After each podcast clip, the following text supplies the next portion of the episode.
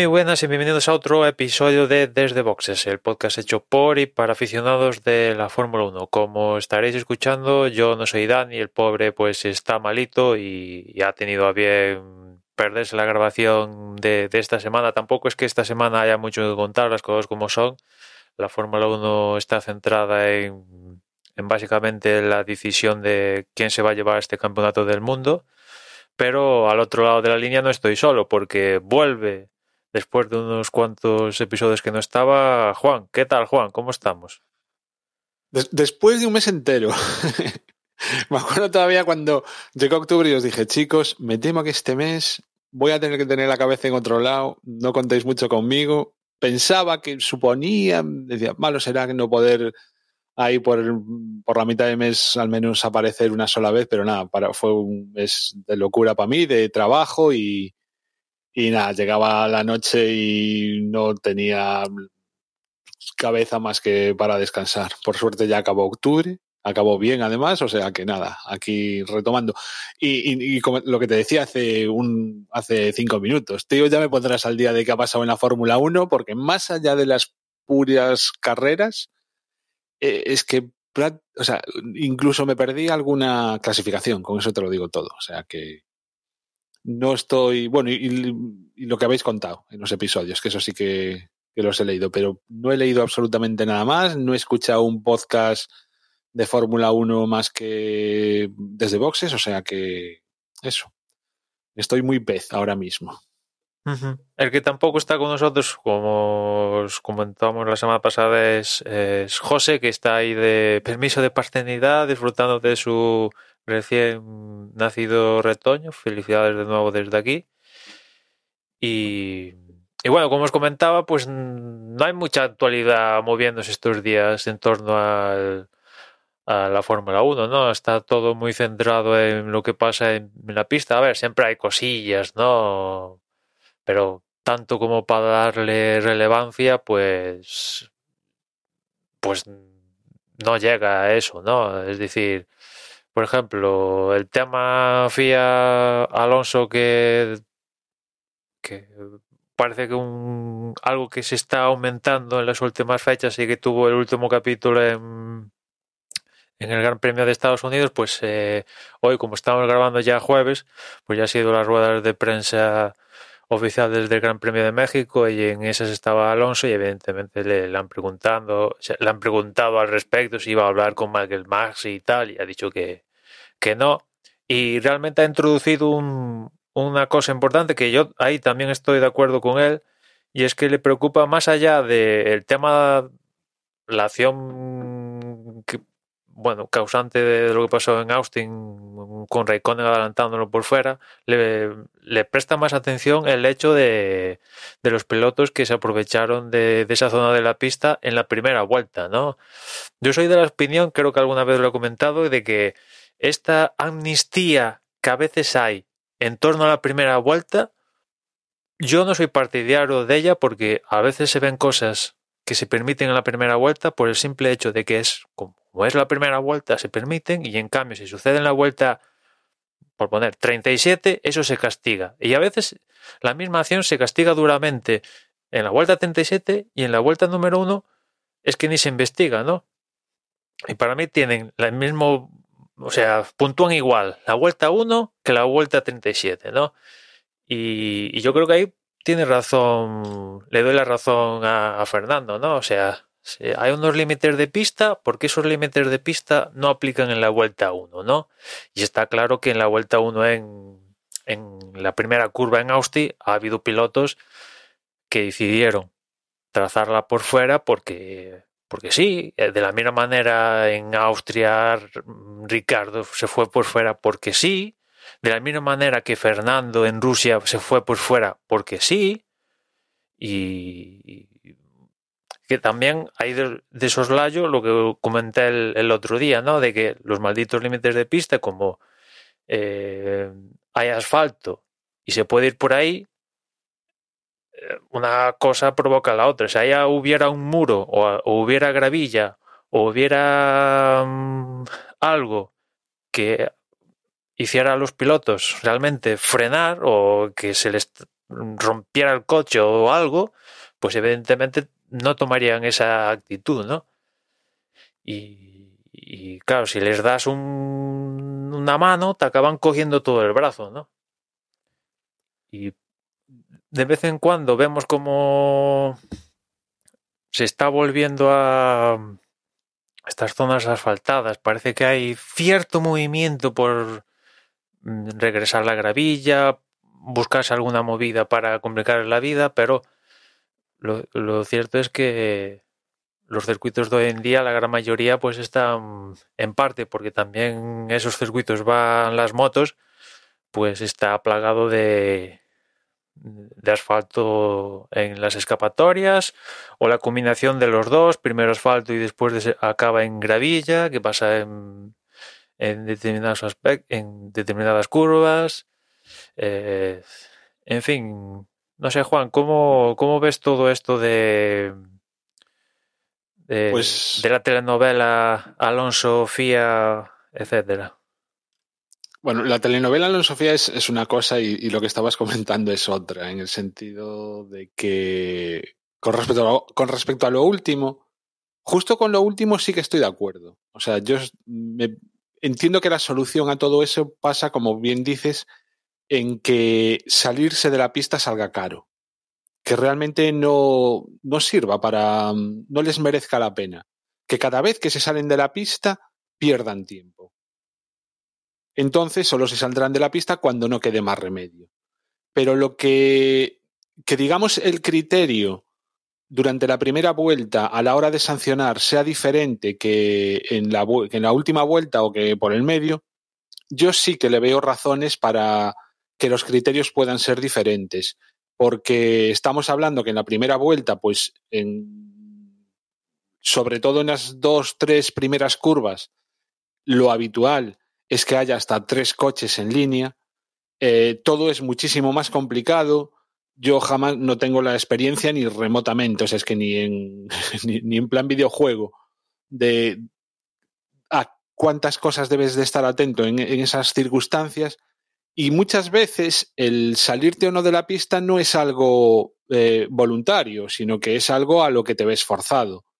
Eh, ¿Cuál es el problema? El problema es el, todos los pilotos que aprovechándose de esas circunstancias sí que lo utilizan para ganar posiciones y para ganar tiempo.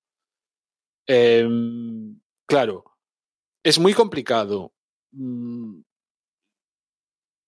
entiendo que tiene que ser muy difícil el ser objetivo o el, el no utilizar criterios diferentes con respecto a un y con, es decir, Aquí estamos siempre diciendo, ¿no? Y nos quejamos de los criterios cambiantes que tienen a la hora de sancionar. Mantener un único criterio con todas las circunstancias diferentes que se pueden dar en una salida me parece muy complicado. Lo disculparía realmente el estar utilizando un criterio de una manera así o para un piloto sancionarlo de una manera y otro piloto de otra porque las circunstancias van a ser súper diferentes. Entonces, ante ese caos que podría ser, ante esa avalancha de, de disconformidades, de, de, que no haya absolutamente nadie que se ponga de acuerdo, el hecho de que en esas dos, tres primeras curvas, pues muchas veces miren para otro lado, salvo que sean cosas flagrantes, pues no me parece del todo mal. Ya digo, eh, ¿cuál sería la solución? Pues que ya sea porque lo haces por gusto o ya sea porque no te ha quedado otro remedio o directamente porque algún otro coche te ha sacado de la pista, que el hecho de salirte no te, no te pueda beneficiar nunca. Y eso pasa, pues como bien dices, por poner grava, por poner hierba o por poner eh, algún tipo de...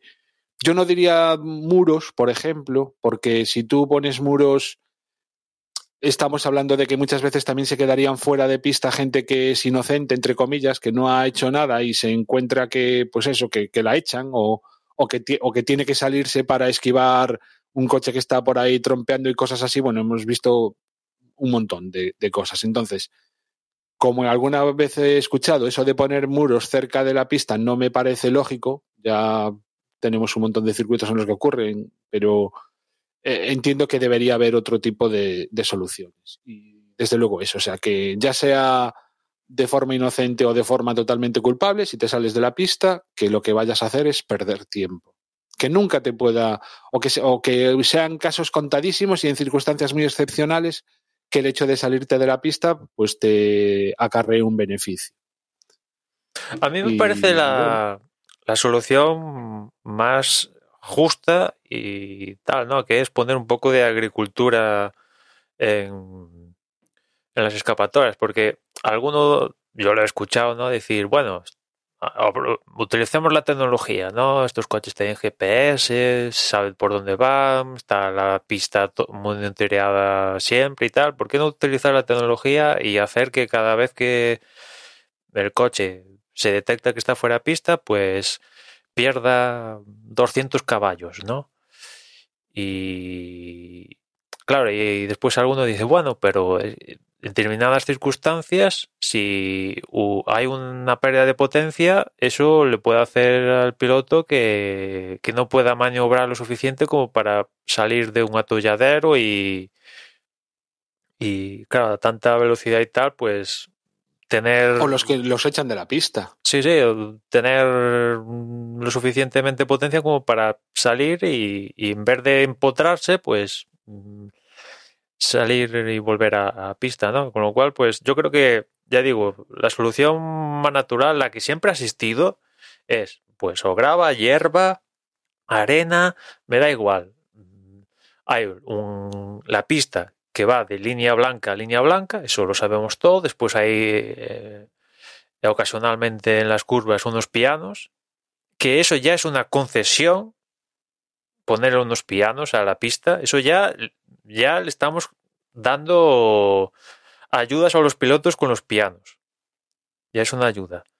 Pero es que esto, eh, bueno, se ha comido las escapatorias han comido la pista. Ahora ya no, se sabe muy bien qué, es pista, ¿no? Y, en determinadas categorías hemos visto cómo eh, los, los, ciertos pilotos hacían la pista con un, con un trazado alternativo fuera pista, ¿no? No sé si tienes en mente una carrera de la IndyCar precisamente en, en Austin, donde en, en, la curva, en la larga, a final de la recta larga, pues se pasaban todos y, no frenaban donde deberían frenar para ir fuera pista, o sea, ir dentro de la pista, para permanecer dentro de la pista y si iban largos y, y iban por las escapatorias y como son asfaltadas y recuperaban y tal, y la organización no decía nada,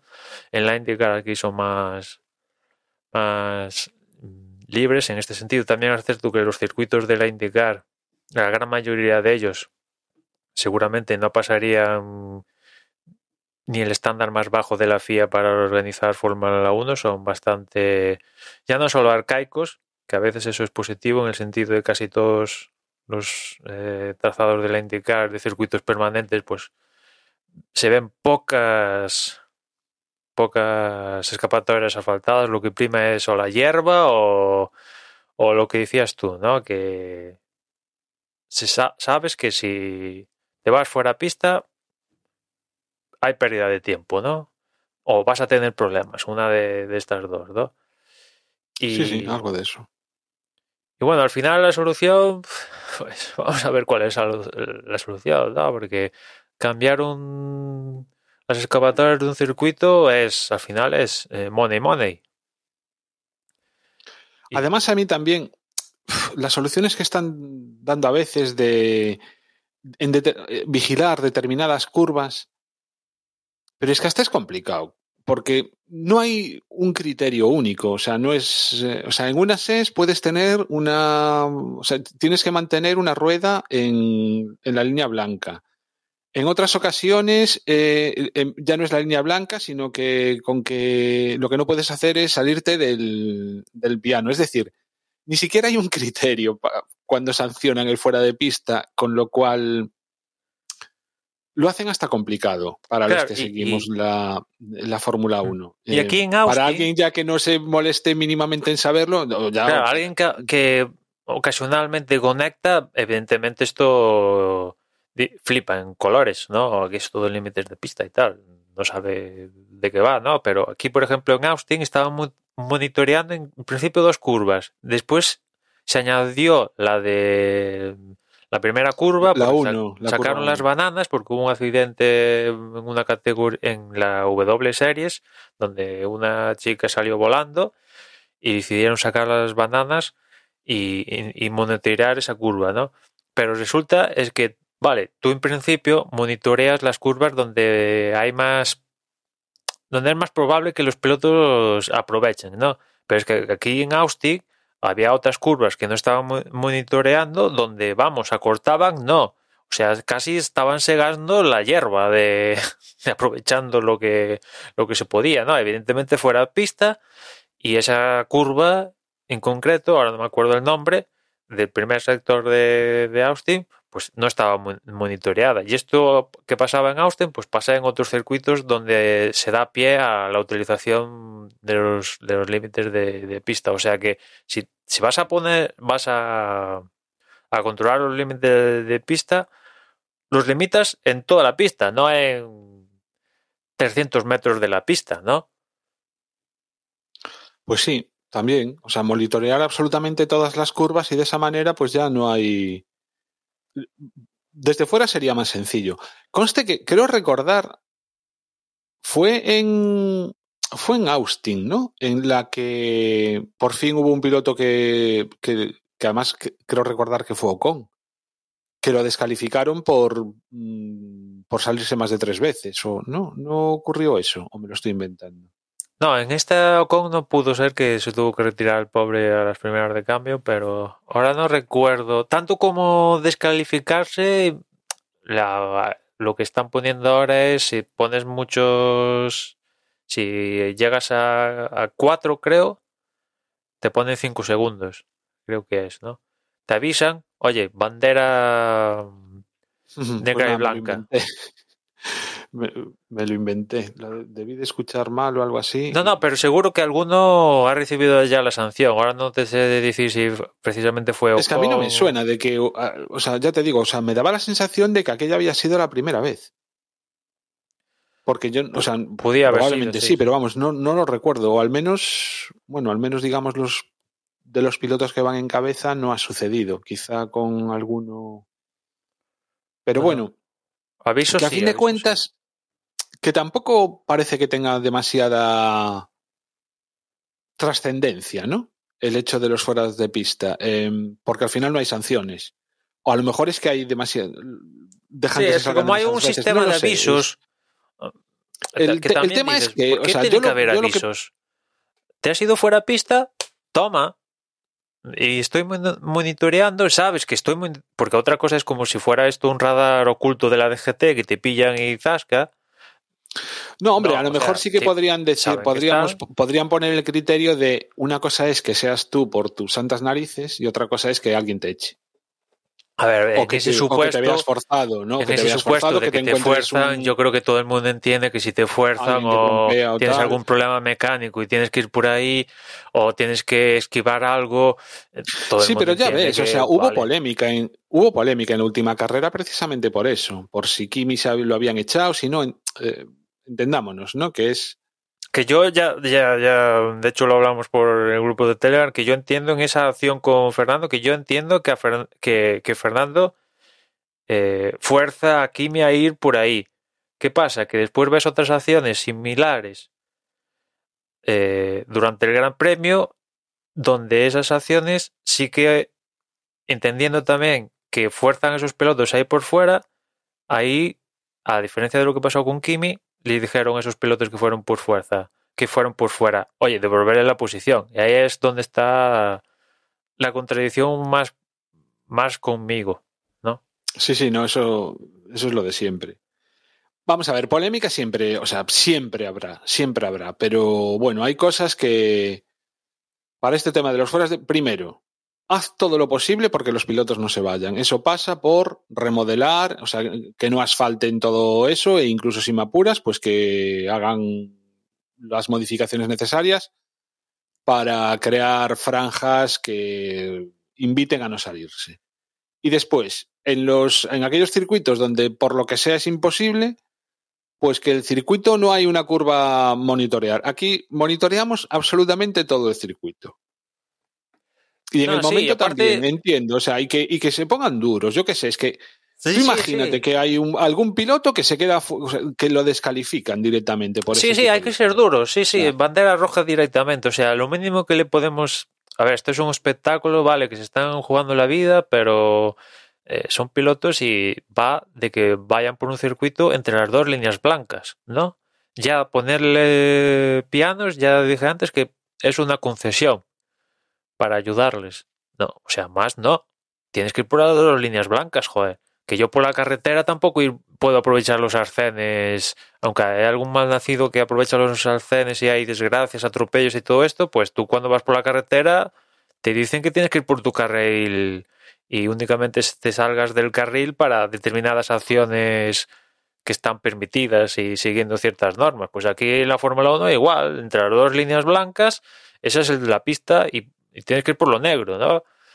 Y si te vas por fuera, pues penalización al canto o directamente descalificación. Ya verás, ya verías, siendo duros, como habría menos fuera pista. Si a las primeras te vas fuera pista, fuera, ala, stop and go, 10 segundos, 32, 5 puntos en la licencia de, de, de la Bueno, no exageremos tampoco, ¿no?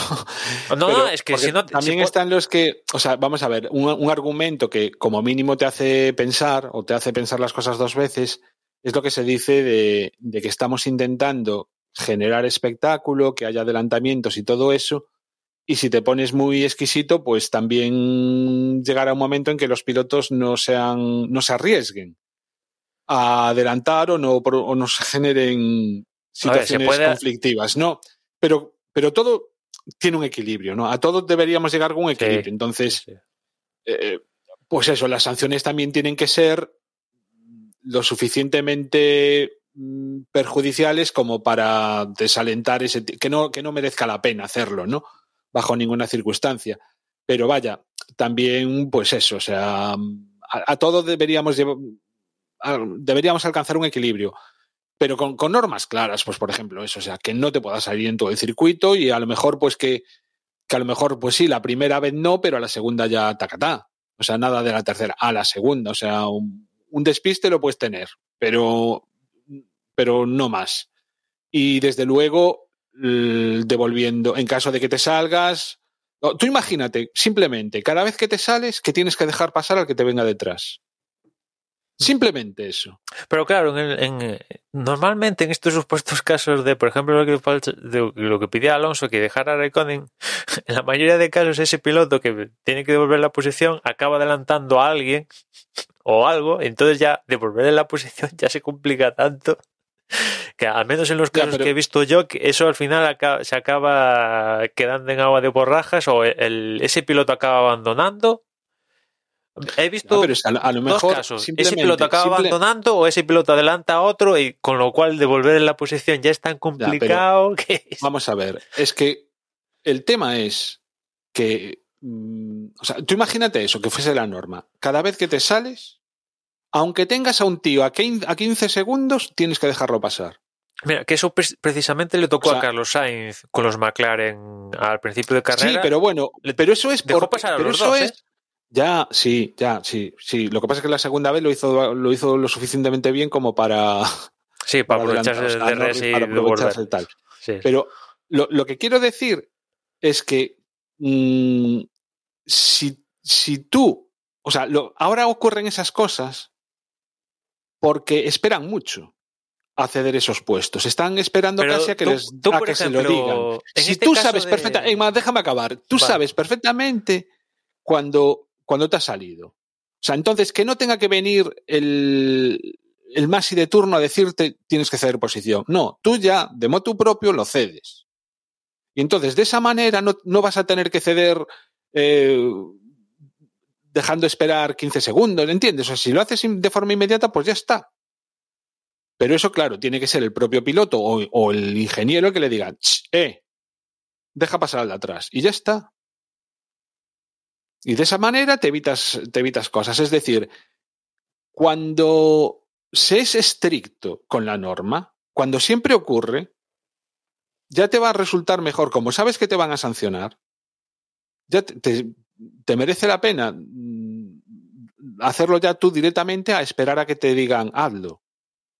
En este caso de Fernando y Kimi, ¿tú crees que Kimi, considerando, yo creo que Kimi eh, te puede caer mejor, peor, tal, lo que sea, pero yo creo que ahora se me ha ido la palabra que quería decir, pero eh, digamos que no es un, flipado de la vida en el sentido de, de hacer adelantamientos eh, extraños ni, ni, nada. Incluso al contrario, diría que incluso es flojo sí, sí, eh, que, que, en ese sentido deja es pasar tal, ¿no? play. Sí, o sea, eso, eh, exactamente, eso es lo que quería. Es muy fair play. ¿Tú crees que Kimi, viendo lo que ha pasado con Fernando, diría, oh, lo ha adelantado por fuera? Eh... Pero, bueno, pero es que precisamente estamos en una de las circunstancias en las que eh, en, el, en, la, o sea, justo en el adelantamiento de Fernando con Kimi, a Kimi yo entiendo que no le quedó otra que salirse por fuera. Eh, en ese caso, pues claro, yo entiendo que ahí está bien no sancionar. El, lo que pasa es que no es el caso que estoy diciendo yo. El caso que estoy diciendo yo es al revés. Más o menos los pilotos, o sea, yo estoy convencido que los pilotos, el 80% de las veces, saben cuándo lo han hecho bien y cuándo lo han hecho mal. Sí, sí. O sea, yo me puedo creer que en un momento dado, eh, pues algo les, les, sí que les, eh, ¿cómo se dice? Les, les coja por sorpresa. Sí, sí. Pero son muchos o sea, son muchas vueltas detrás como para saber perfectamente cuándo lo has hecho bien y cuándo lo has hecho mal. Entonces, que no, que no haya que esperar a que alguien te tire de las orejas o a que alguien te, te sancione para efectivamente, sino que ya que salga de ti mismo. Mm. Y entonces va a ser mejor para ti, porque, pero para eso tienen que ser estrictos. Obviamente con los casos en que se lo merece siempre va justo, o sea, bueno, claro, pero es que eh, me dices, Raikkonen entonces, ¿qué debería haber, o sea, según tu criterio, qué debería haber dejado pasar a Alonso? Concho, yo creo que ahí Raikkonen sabe perfectamente que no puedo hacer otra cosa. Pues entonces no le dejes pasar. Pero si tú lo que has hecho es aprovecharte que medio de no sé qué y no sé cuánto y entonces haces tal, tú mismo eres, sabes perfectamente que lo has hecho mal. Pues entonces deja pasar al otro. Y, y, por ejemplo, en esta. El, el, tema es que durante las primeras carreras, pues seguro que habría muchos muchos conflictos, pero te digo yo que dos, o sea, un, o a lo mejor una temporada entera, pero la segunda temporada que esto se aplica a rajatabla, los casos van a empezar a, ser mucho más, eh, van a ser muchas menos veces y todos nos acostumbraríamos y ya casi sería, lo veríamos claro, cuando sí y cuando no. Yo creo, ¿eh? o sea, entiendo que, que, es así. Lo que pasa es que, claro, supone. En el fondo es que no le interesa a nadie. Yo, o sea, yo estoy convencido que una de las cosas por las que hablamos de la Fórmula 1, sobre todo cuando las cuando hay una supremacía como la que está justo esta temporada, no, pero claro, cuando nos tiramos 7, 8 años con, con cero intriga con quién va a ganar el campeonato y entonces el espectáculo tiene que ir en otras movidas, pues para que se hable de la Fórmula 1 tiene que haber tiene que haber este tipo de, de, conflictos y de, y de yo opino esto, tú opinas lo otro. Y entonces, en el fondo, no creo que le interese a la propia Fórmula 1 para mantener su negocio a flote el ser justos. O sea, de hecho les va, o sea, imagínate, si haciendo todas las cacicadas que hacen les va bien, ¿para qué cambiar? En el fondo es eso. Porque como somos tan gilipollas los fans de la Fórmula 1 que tragamos con o sea, lo que, lo que no aguantaríamos en cualquier otro deporte, en la Fórmula 1 lo aguantamos. Es así. Sí, bueno, pero al final, si haces esto, acabas construyendo todo sobre un castillo de naipes y porque no hay otra que le dé la batalla 100%, hay, pues hay alguna categoría interesante, pero con la globalidad que tiene la Fórmula 1 no hay ninguna así categoría potente que le dé la vara. Si la llega a, a, existir, pues de la misma manera que existe Netflix, Disney Plus y el otro, y hay batalla o en otros aspectos donde hay lucha, pues aquí. A lo mejor es precisamente por estas cosas, Emma. No lo sé, ¿eh? o sea, eh, estoy haciendo casi de abogado del diablo. Que a mí me gustaría al revés. A mí me gustaría que, que realmente se fuese, hubiese justicia eh, con, todos los pilotos, ¿no? Y en todas las circunstancias. Pero, pero a lo mejor precisamente también parte de por qué la Fórmula 1 es lo que es es debido a estas cosas. Al capricho, al, no sé, al... A ver, yo creo que justo, justo 100%, partiendo de la base de que hay No- seres no hay humanos de por sea, medio, claro. desde el momento de que hay seres humanos de por medio, justo 100% no vas a ser, porque siempre va a haber uno que se va a ver perjudicado. O sea, siempre, ¿no? Pero intentar no ser fl- flagrante, ¿no? Es lo que comentaba yo el otro día, que una cosa es ver las cosas estas de las FIA, criterios dispares, en marzo y otro verlo en agosto, que verlos en directo sucediendo en vivo, ¿no? Eh, que dices, hostia, que hay, con perdón, aquí hay, ostras, aquí hay dos criterios diferentes y lo estoy viendo en directo. No es lo mismo que, lo decía, verlo en, en la primera carrera del año y después ver la misma acción similar en agosto, que dices, ah, bueno, pues igual, como son diferente gente, pues vale, venga. Eh, tal, pero en vivo, en directo, que suceda al mismo tiempo, ya es No, no en vivo, en directo, en la misma carrera. en la misma carrera, pues dices, ¿qué ha pasado aquí? No, eh, ahora es la misma gente lo que juzga esto. ¿Cómo es posible que la misma gente eh, cambie de, de criterio? Porque eso otra que te quería decir, que por ejemplo, en el caso de la acción de...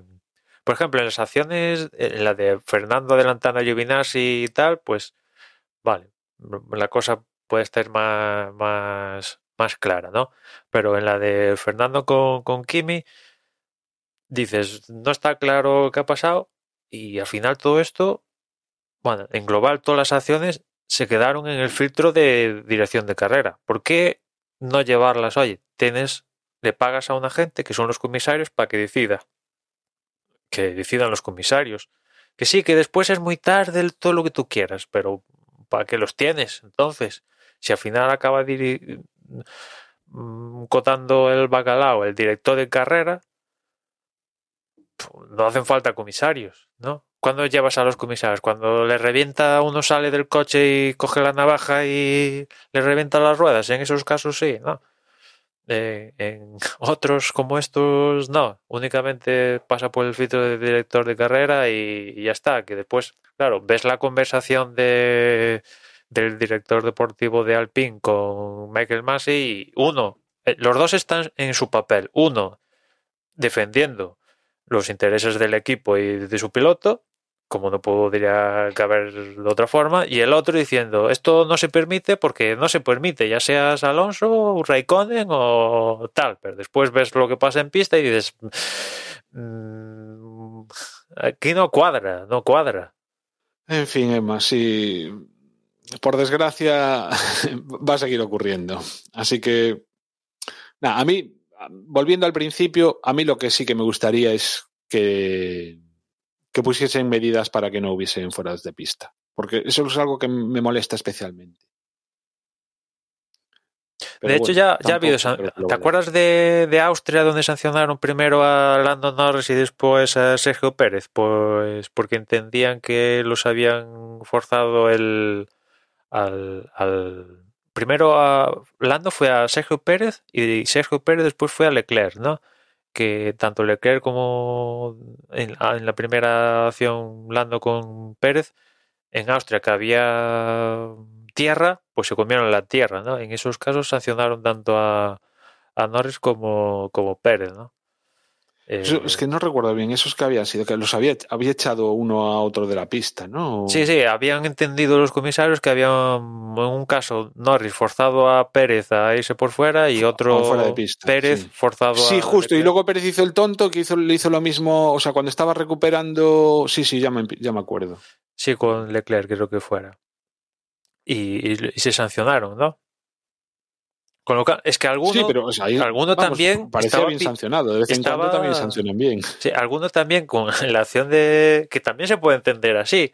Estaba pidiendo la sanción a Fernando por echar de la pista a Kimi, ¿no? También si te pones, te lo puedes ver, a- a- lo puedes ver así. Es que bueno, ahí ya empezamos a discutir de si eh, Fernando. Esa curva es que es muy puñetera. Que si Fernando iba adelante, si no.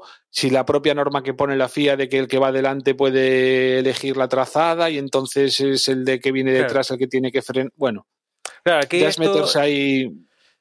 Sí, ya es, ya lo que decías tú antes, hay que tener un equilibrio porque al final si nos ponemos tiquismiquis, como esto acabe legislándose el adelantamiento, entonces yo ahí ya me bajo del, del carro, ¿no? Ya estuve a punto de bajarme del carro y no me bajé del carro porque, no sé, con lo que pasó en Bélgica, pero si ya legislan cómo adelantar, entonces ya, ya apago y vámonos, ¿no?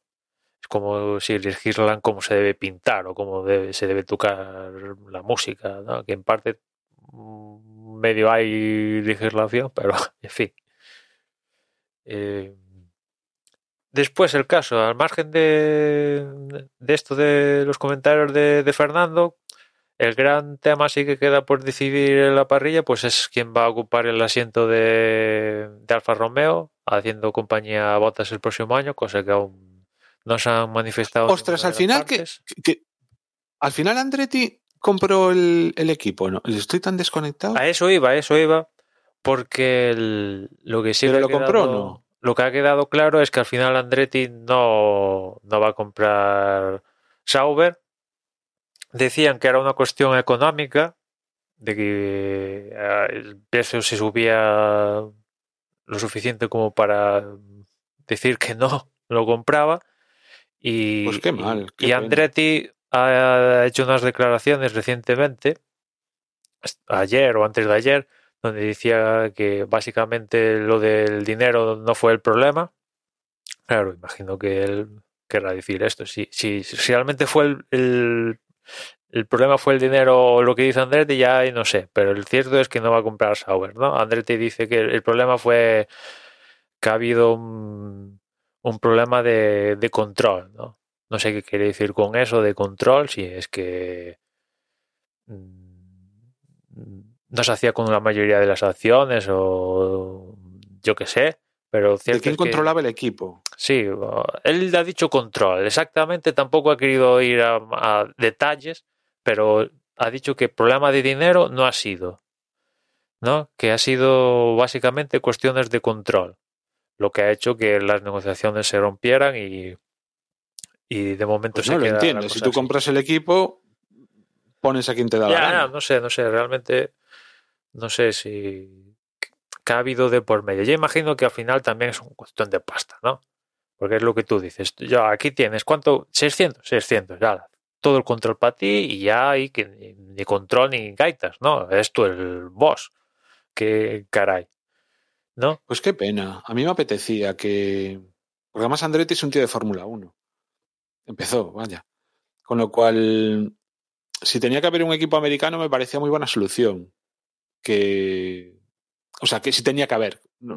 A mí, a mí me apetece también que haya un equipo americano.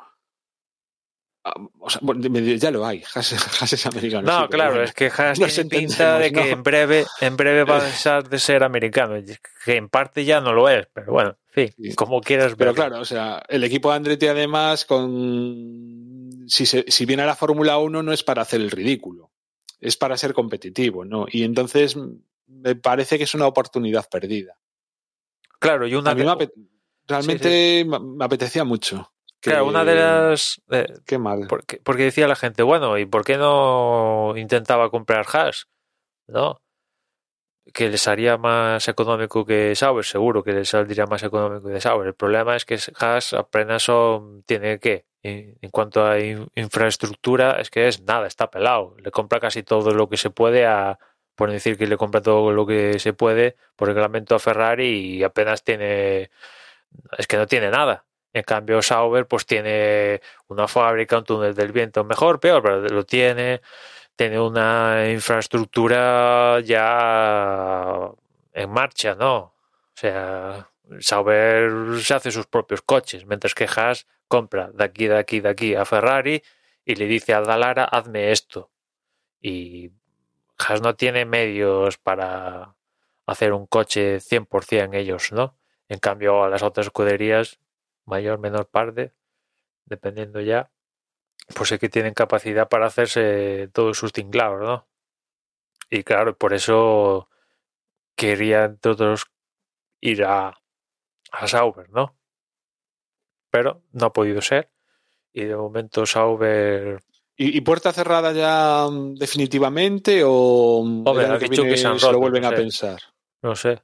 Y hasta ahí ya. Ha dicho que se rompían, que cosas se ha roto y ya está, pero vete tú a saber. El problema también es que esto lo han anticipado algunos y es que con el nuevo reglamento, eh, el límite el límite presupuestario, eh, los nuevos coches y tal, el problema es que si alguien quiere comprar un equipo de Fórmula 1, cada año que pase, eso es lo que están diciendo, por ejemplo, Toto Wolf, Zach Brown, etcétera, es que cada año que pase a partir de ahora, como ya han puesto en un camino sano a la Fórmula 1, cada año que pase va a salir más caro hacerse con un equipo, ¿no? Vas a tener casi que, que crear uno, que tampoco es sencillo, ¿no? Y digamos que casi que al final lo que están convirtiendo es en rollo franquicias como la NBA, ¿no? Que si quieres comprar un equipo de la NBA, pues tienes que desembolsar una casta, un dinero criminal casi, aunque seas el último de la liga, tienes que desembolsar lo que sea, ¿no? Como es un coto privado, pues al final la Fórmula 1 casi es un coto privado, ¿no? Es cierto que la FIA podría abrir plazas para que entrara un equipo nuevo, pero bajo qué condicionantes. No, no es sencillo después. Eh, viendo las últimas experiencias. Aparte, creo que, que lo llegamos a hablar, ¿no? Que ahora había que. que eso. Lo de los 200 millones. Sí, hay un, que, pff, es una un cuota que había que pagar a, a repartir entre todos los equipos, cuota de compensación y tal. Que, que podría que la, que la Fórmula 1 podría perdonársela dependiendo de quién fuera, pero bueno, no sé si los equipos perdonarían pasta. Digamos que es complicado entrar ahora mismo en la Fórmula 1 y, y si esto que anticipa esta gente es verdad, pues va a ser difícil, ¿no? Lo siguiente, ¿no? Y la gente que está ahora mismo metida en, en la Fórmula 1, pues, bueno, igual dependiendo le interesa vender, ¿no? Si hoy en día se venden equipos Hombre, si de las ligas americanas y tal, porque Si hay no- padres de piloto que son capaces de hacerse con un equipo, Sí, sí, te quiero decir, yo que sé, malo será que no haya equipos de la NBA, eh, béisbol y tal, se venden cada X años, eh, sale vendiéndose por y de millonarios, ¿no? Ya, millo- Y aquí ya son en- millonarios. no hace falta irse a la NBA, aquí, la Fórmula 1. Sí, sí, aquí ya Hay son padres de piloto que se compran quieren equipos para que corra su hijo. Sí, sí, o sea que, bueno, en fin, no, cual- no es descartable, pero ya estaríamos hablando de muchísimo más dinero de, de lo que estábamos hablando, las cantidades, por ejemplo, las que se con las cuales se hizo Dolittle Capital con Williams o lo que decían que estaba poniendo Andretti, ¿no? Por hacerse con el, el control de la compañía que, que maneja Sauber y tal. Que era. Sí que es una 400 explicación bien extraña, ¿eh? Sí que es una explicación bien extraña. Que sea por no, por, por quién iba a controlar el equipo. No sé. A no ser Bueno, que fuera una especie es- de, de el venta equipo de. Te, no lo te dijo. compró en plan acciones o algo así, o sea, comprar una parte del equipo y entonces que. o no sé, o a lo Textualmente- mejor que en el contrato de venta hubiera que mantener por, por en ese contrato. Puede o sea, ser, dice, eso puede o ser. mantienes a este tío o no te lo vendo. Textualmente lo que dijo es, ¿eh? básicamente se redujo a cuestiones de control en las últimas horas de las negociaciones. Eso fue todo lo que acabó con el trato. Mm, no sé a qué se refiere exactamente con cuestiones de control, pero puede ser lo que acabas de decir, de que, oye, pues, tú te compras todo esto, pero mantienes el empleo a toda esta gente. O yo qué sé. O no te puedes mover de Suiza, que es donde está la sede de Sauber, en 20 años. O tienes que seguir con motores Ferrari los próximos 10. O tienes que llevar a este piloto sí o sí. Sí, claro, bien mirado, puede ser un. Hay un abanico de posibilidades. Pues no sé. Bueno. Pues es una pena. Eso es una pena porque aparte ya no es que, o sea, sobre todo es que lo compraba. Y que si, vamos, yo me imagino que si, o mis expectativas, teniendo en cuenta que era Andretti, teniendo en cuenta el papel que está jugando en la Indy, eh, que es un, alguien que no, ven, no venía a la Fórmula 1 para ser un comparsa. A lo mejor, pues sí, durante los dos, tres primeros años eh, le costaría el arrancar, pero sería un equipo con una proyección de futuro de ser competitivo, vaya. Con, con lo cual, pues nada. Sí. Que eso es lo que quieren todos, la ambición es ser competitivo, pero al final como solo gana uno, pues alguno tiene que ser el último, ¿eh? Por muy competitivo que lleguen a ser todos, algunos va a ser el último. sí, pero una cosa es ser el último sin puntuar en toda la en toda la temporada y otra cosa es ser el último metiendo de vez en cuando a tus pilotos en la Q3. Mm. ¿Sabes? Es muy diferente. Y yo qué sé.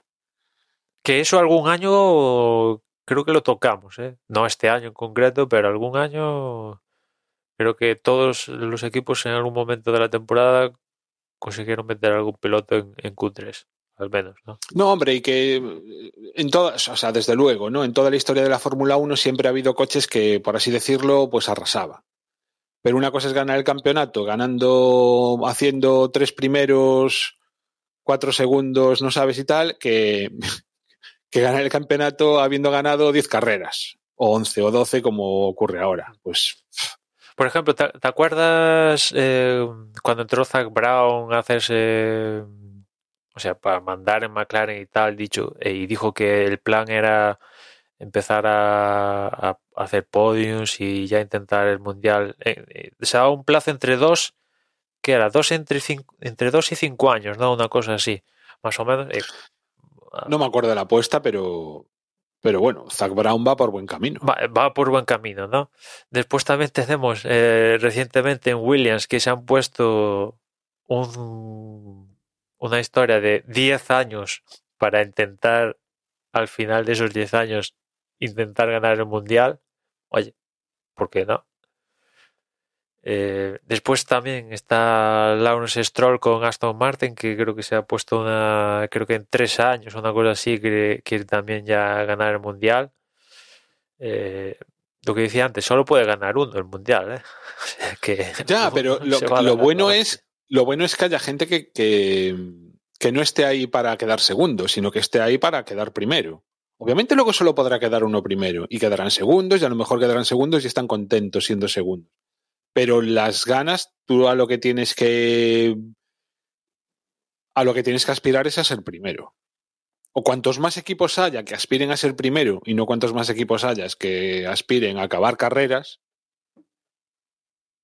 Que bueno, ahora hace, tanto teníamos tres equipos que la aspiración que tenían cualquiera de los tres eran acabar carreras. Sí, sí, hace muchos años pues que no tenemos un claro Minardi. Es cierto que por circunstancias Haas, pues ya, ya sabíamos que esta temporada había tirado todo y tal, pero a un Haas, pues, oye, dependiendo de cómo surjan las cosas, pues igual alguno de los pilotos en una carrera loquísima, no voy a decir ganar ni podium ni nada, evidentemente, pero sumar algún puntillo alguno y tal, ¿no? Pero eh, eh, bueno, pues ya vimos lo que ha pasado con, con Williams, ¿no? Es cierto que en la carrera maldita de Bélgica, aquella mal llamada carrera, donde Russell fue. ¿Qué fue? Fue segundo. Hizo podio, no, hizo podio, ¿no? Segundo, ¿no? Creo que fue. Ya no me acuerdo. Es que es para olvidar. Es que, o sea, vamos a ver, a mí lo que me preocuparía sería que no supiésemos el resultado de esa carrera, tío. Porque eso no fue ni una carrera, es decir, eso es olvidable. Sí. Entonces no. Pues no lo Simplemente ¿eh? quédate con que fue el mejor, el mejor resultado de Williams en muchos años. Que eso sí Russell que. no lo olvida. No, ya, Russell no lo olvida, en fin. Pero Es sí, verdad, sí, ya- vamos, que. Primero no quedó, o sí. No sé, es que no me acuerdo. No, no, primero no, gastó, ganó Verstappen, joder. Fue, eh, fue Verstappen. Sí, sí, ganó. Verstappen, sí, sí. Vale. Pero en fin, que, que esto dejar de momento se trunca.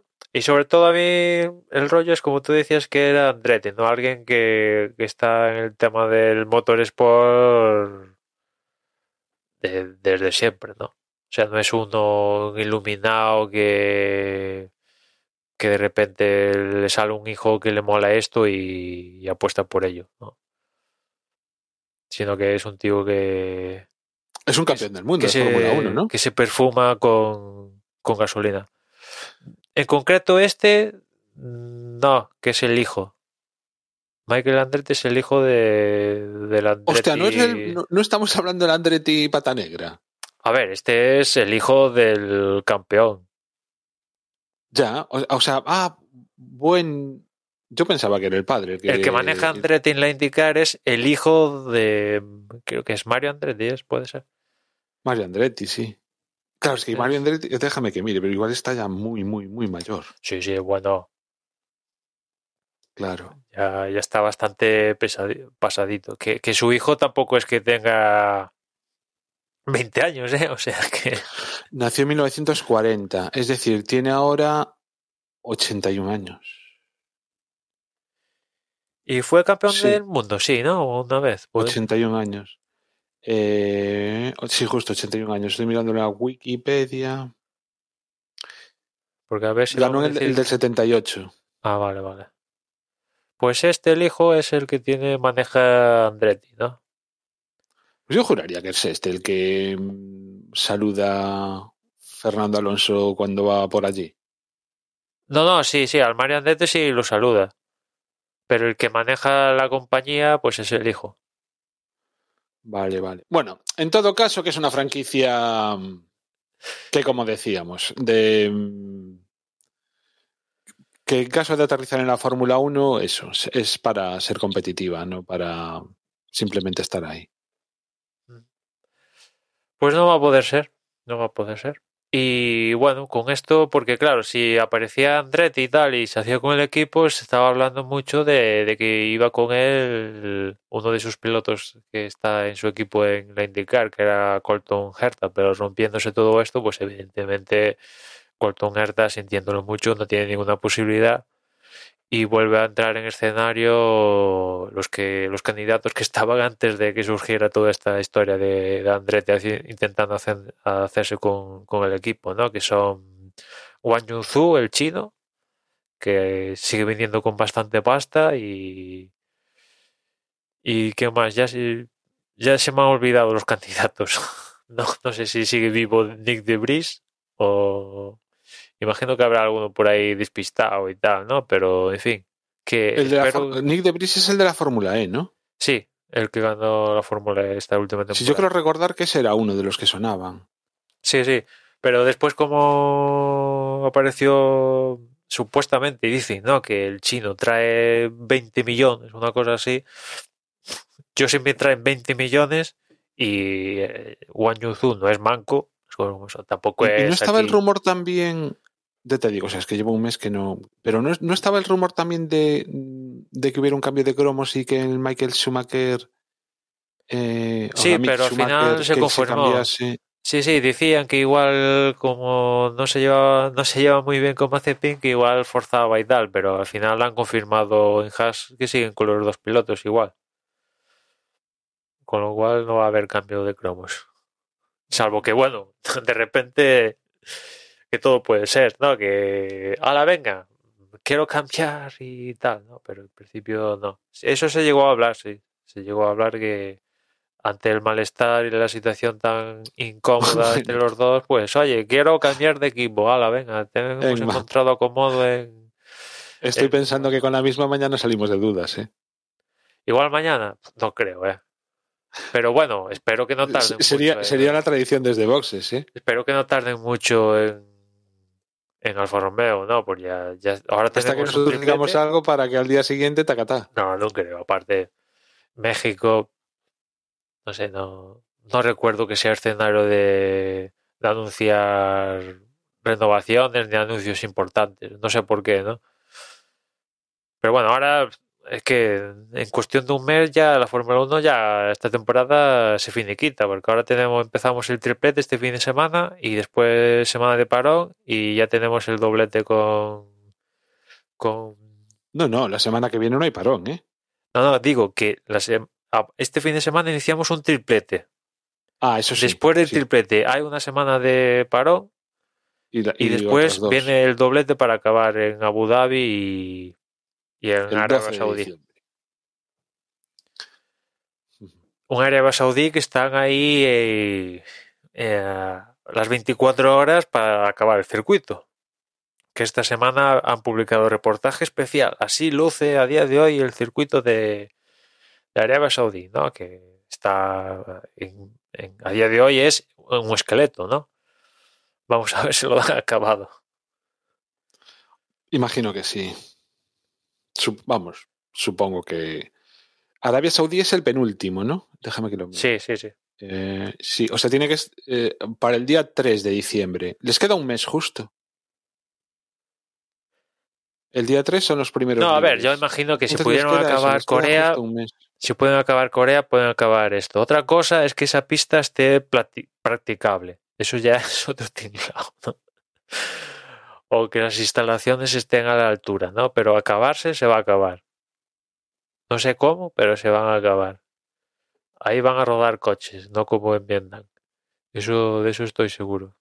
Va a ser curioso que prácticamente, a lo mejor la primera vuelta que se da es realmente ya un Fórmula 1. O sea, No, no, sí, seguro. En, este caso, seguro. Ya, aparte va a coincidir que como el próximo año, en el calendario del próximo año, este circuito, este gran premio se ha trasladado a ser, creo que la segunda cita, pues claro, está ya han puesto toda la carne en el asador para, bueno, ya que acabamos este año, ya con eso mantenemos la estructura del circuito, no lo desmontamos, porque en cuestión de cuatro meses va a volver a estar la Fórmula 1. O sea que es cierto que parte del circuito es construido, es proceso para, para el Gran Premio, pero otra parte que pasa por calles y tal, esa parte la van a mantener estos meses, eh, no la van a deshacer porque normalmente un, cuando se hace un circuito urbano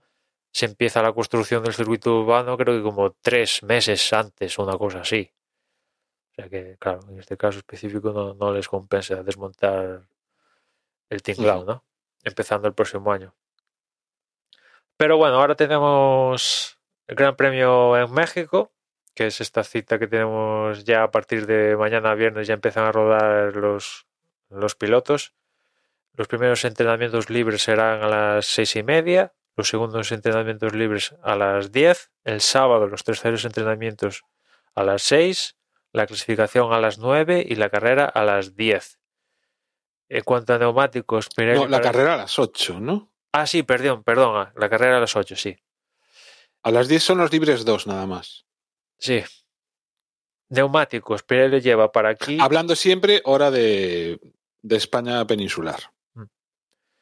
Neumáticos C2, C3 y C4 para la cita de, de México, en gama intermedia.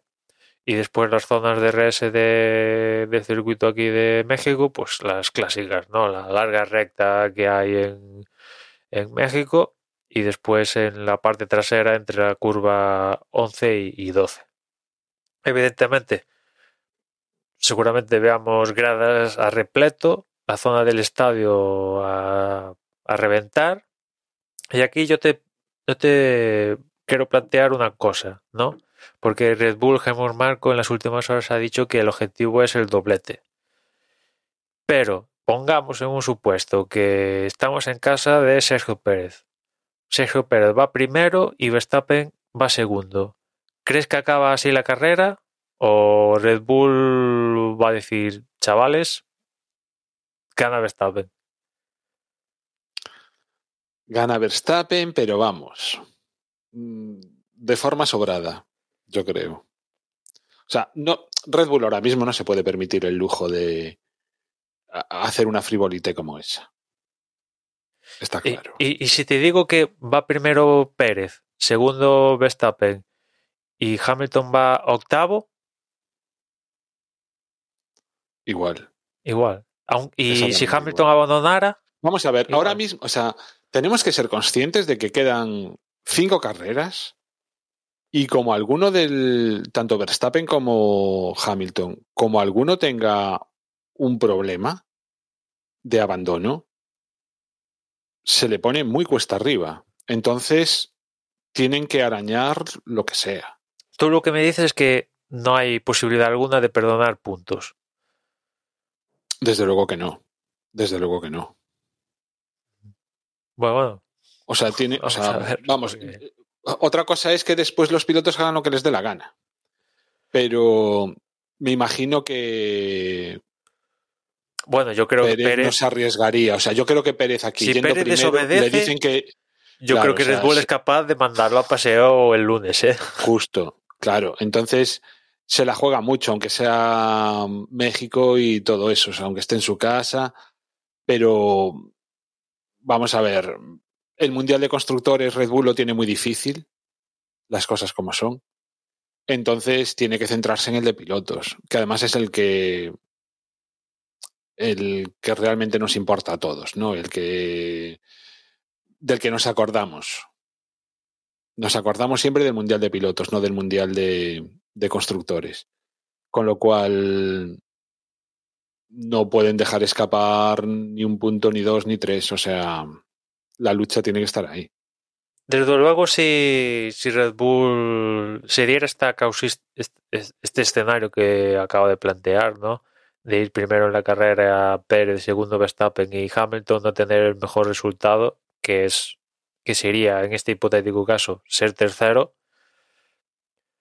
Si Red Bull permitiera que ganara a Sergio Pérez en su casa, para mí sería una sobrada, ¿no? Porque la siguiente. Date cuenta que del primero al segundo son ocho puntos, ¿eh? ya, ya, es que por eso digo que Es- sería una sobrada y, e igual en la siguiente carrera, hoy te sal, ahora estás celebrando el doblete y lo que tú quieras, y en la siguiente carrera igual Verstappen pues peta y suma cero, ¿no? O Es que es eso, o sea, me decías eh, Hamilton octavo. Es que ni con Hamilton fuera de carrera. Ni con Hamilton fuera de carrera. Mira, o sea, vamos, si yo soy el jefe de equipo de Red Bull, lo tengo clarísimo. Lo tengo clarísimo. Verstappen primero siempre. O sea, Verstappen por delante de, de Pérez siempre. Es que casi te digo más. Tú imagínate, Hamilton primero, Pérez segundo, mm, y Verstappen cuarto. Cuarto, ¿eh? Bueno, pues prefiero que haga Verstappen tercero a que haga Pérez segundo, si soy Red Bull.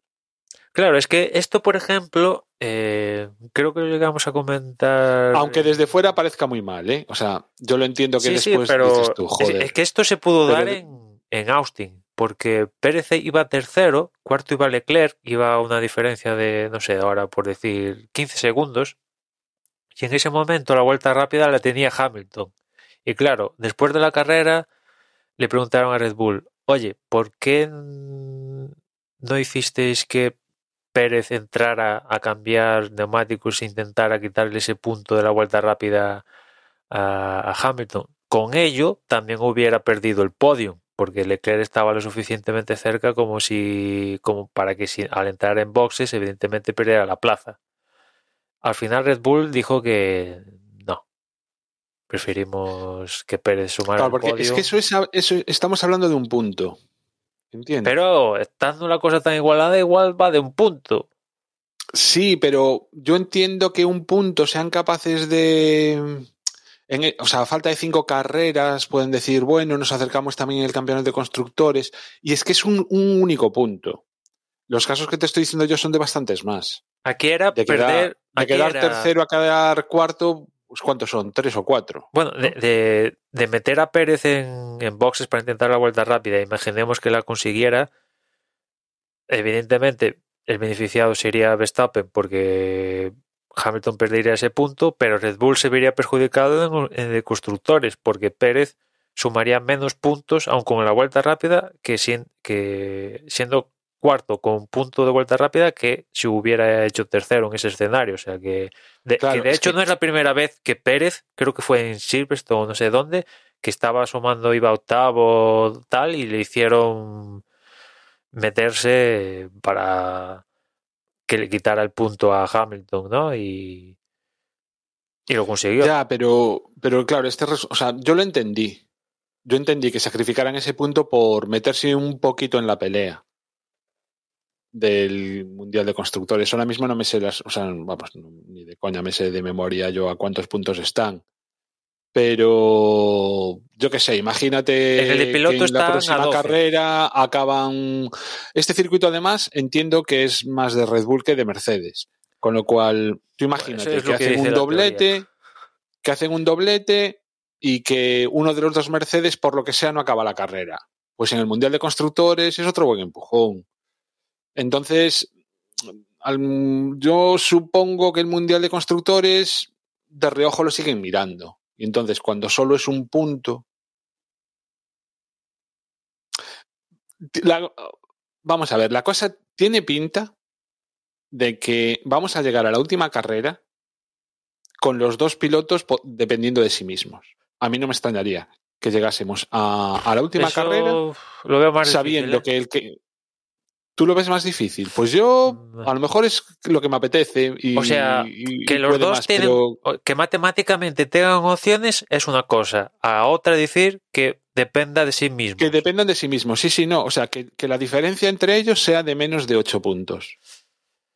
Yo ahí creo que no va a ser tanto, ¿eh? que, que los dos dependan de sí mismos en Abu Dhabi. Yo creo que va a estar más decantado de que esos ocho puntos, ¿no? Eh, matemáticamente, evidentemente, tal como están las cosas, pues los dos seguirán vivos, pero creo que se va, uno va a tener ventaja más de ocho, de ocho. Bueno, habrá que contar la vuelta rápida también, como nueve puntos. Es verdad. Lo, lo, lógico, mm, a ver,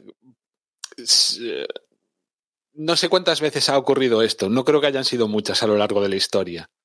Pero yo entiendo que este, esta temporada podría ser una de esas, en las que lleguemos a la última carrera con los dos contendientes al título. Eh, Hombre, eso ya sería la pera. Dependiendo de sí mismo, sería. Porque se puede dar. El sería la hostia, tío. el que consiga la victoria es el campeón del mundo, ostras.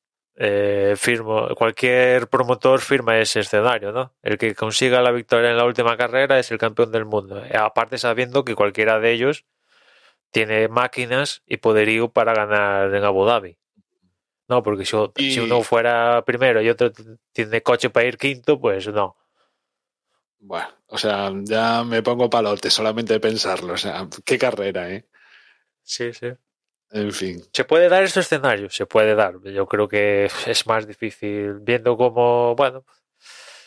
Pero bueno, el destino es muy caprichoso. O sea, en, torno a Silverstone, Verstappen había encadenado no sé cuántas victorias, llevaba a Silverstone una renta de treinta y pocos puntos y ahora abandono en, en Silverstone.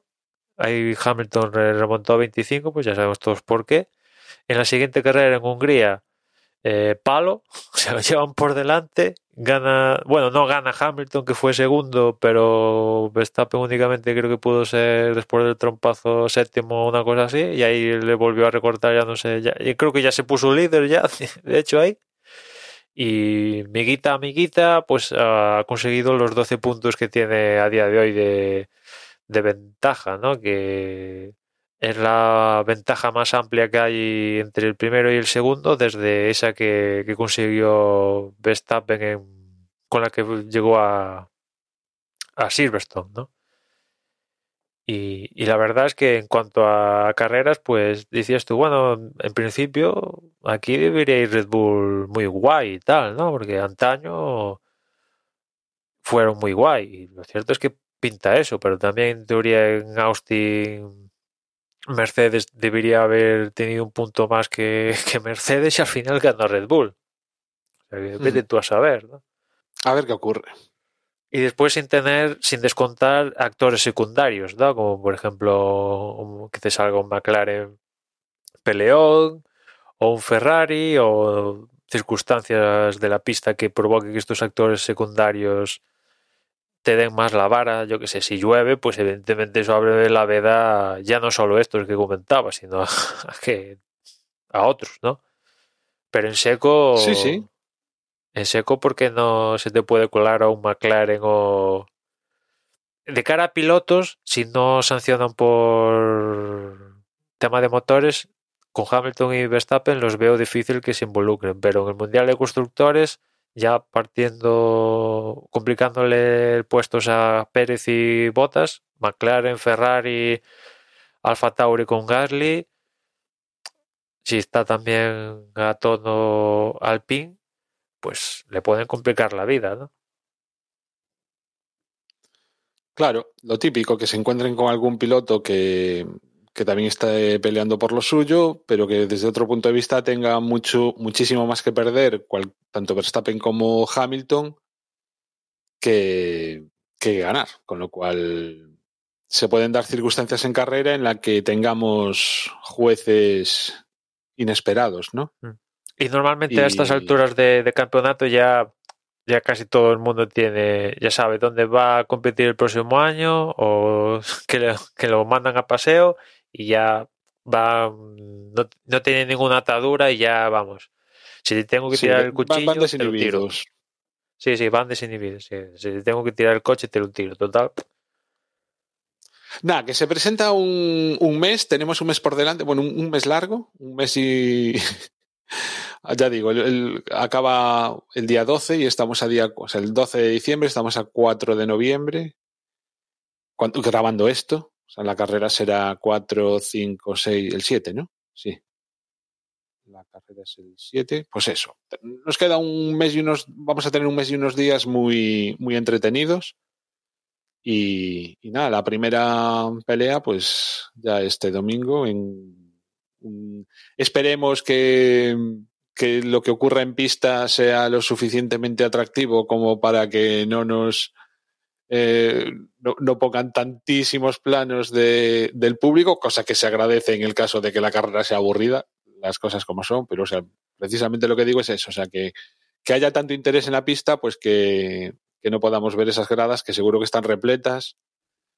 Me imagino que en México están todavía de celebración de lo del Día de Difuntos. Bueno, no, no, no sé cómo se llama allí en México. Es, es el Día de los Muertos o cómo es. Pero vamos, sí. que seguro que aún están de resaca de, de, esa, de, ese festejo, con lo cual, pues nada. De, imagino que no lloverá. No hay expectativas. No, no está Dani hoy para, para comentarlo. No sé. Y... Bueno, hoy estamos grabando jueves. En teoría el pronóstico, si lo miramos, debería ser más fiable, pero bueno, en fin.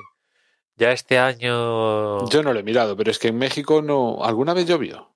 Yo creo que no. No, no, desde que ha vuelto la Fórmula 1, de momento no, en, no, no, ha llovido en carrera. Pista mojada, sí, sí que... en entrenamientos y tal, recuerdo que llegó a estar húmeda y tal, pero en clasificación y después carrera no hemos tenido ninguna ningún problema en ese sentido. Y nada, simplemente eso, estar atentos a los horarios, que son bien raritos. Mm Tan solo el, el, el, único horario que se repite es, no, ni uno. Volvemos otra vez, otra carrera en lo que no hay, no se repite un, una, o sea, no, no, hay lo mismo a la misma hora ningún día. Sí. Lo más parecido es que los libres uno son a las seis y media el viernes y sin embargo el sábado los libres tres son a las seis. Eso es lo más parecido que tenemos. Bueno, pues sí, vamos a, vamos a dejarlo por aquí, que mira, hoy no había mucho que hablar y casi nos sale el podcast más largo de, de la temporada.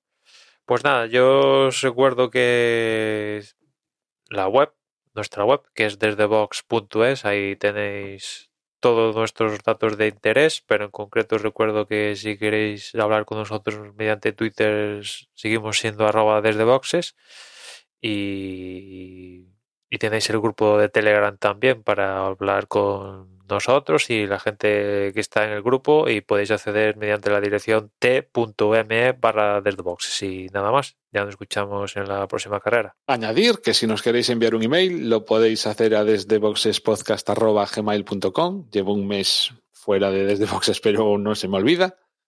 Y, y, eso, que venga, que carrera este domingo, primera de tres seguidas, eh, México, carrera que no nos podemos perder ninguno y que lo pasemos muy bien. Venga, gracias por llegar hasta aquí y chao, chao. Un abrazo. Hasta la semana que viene.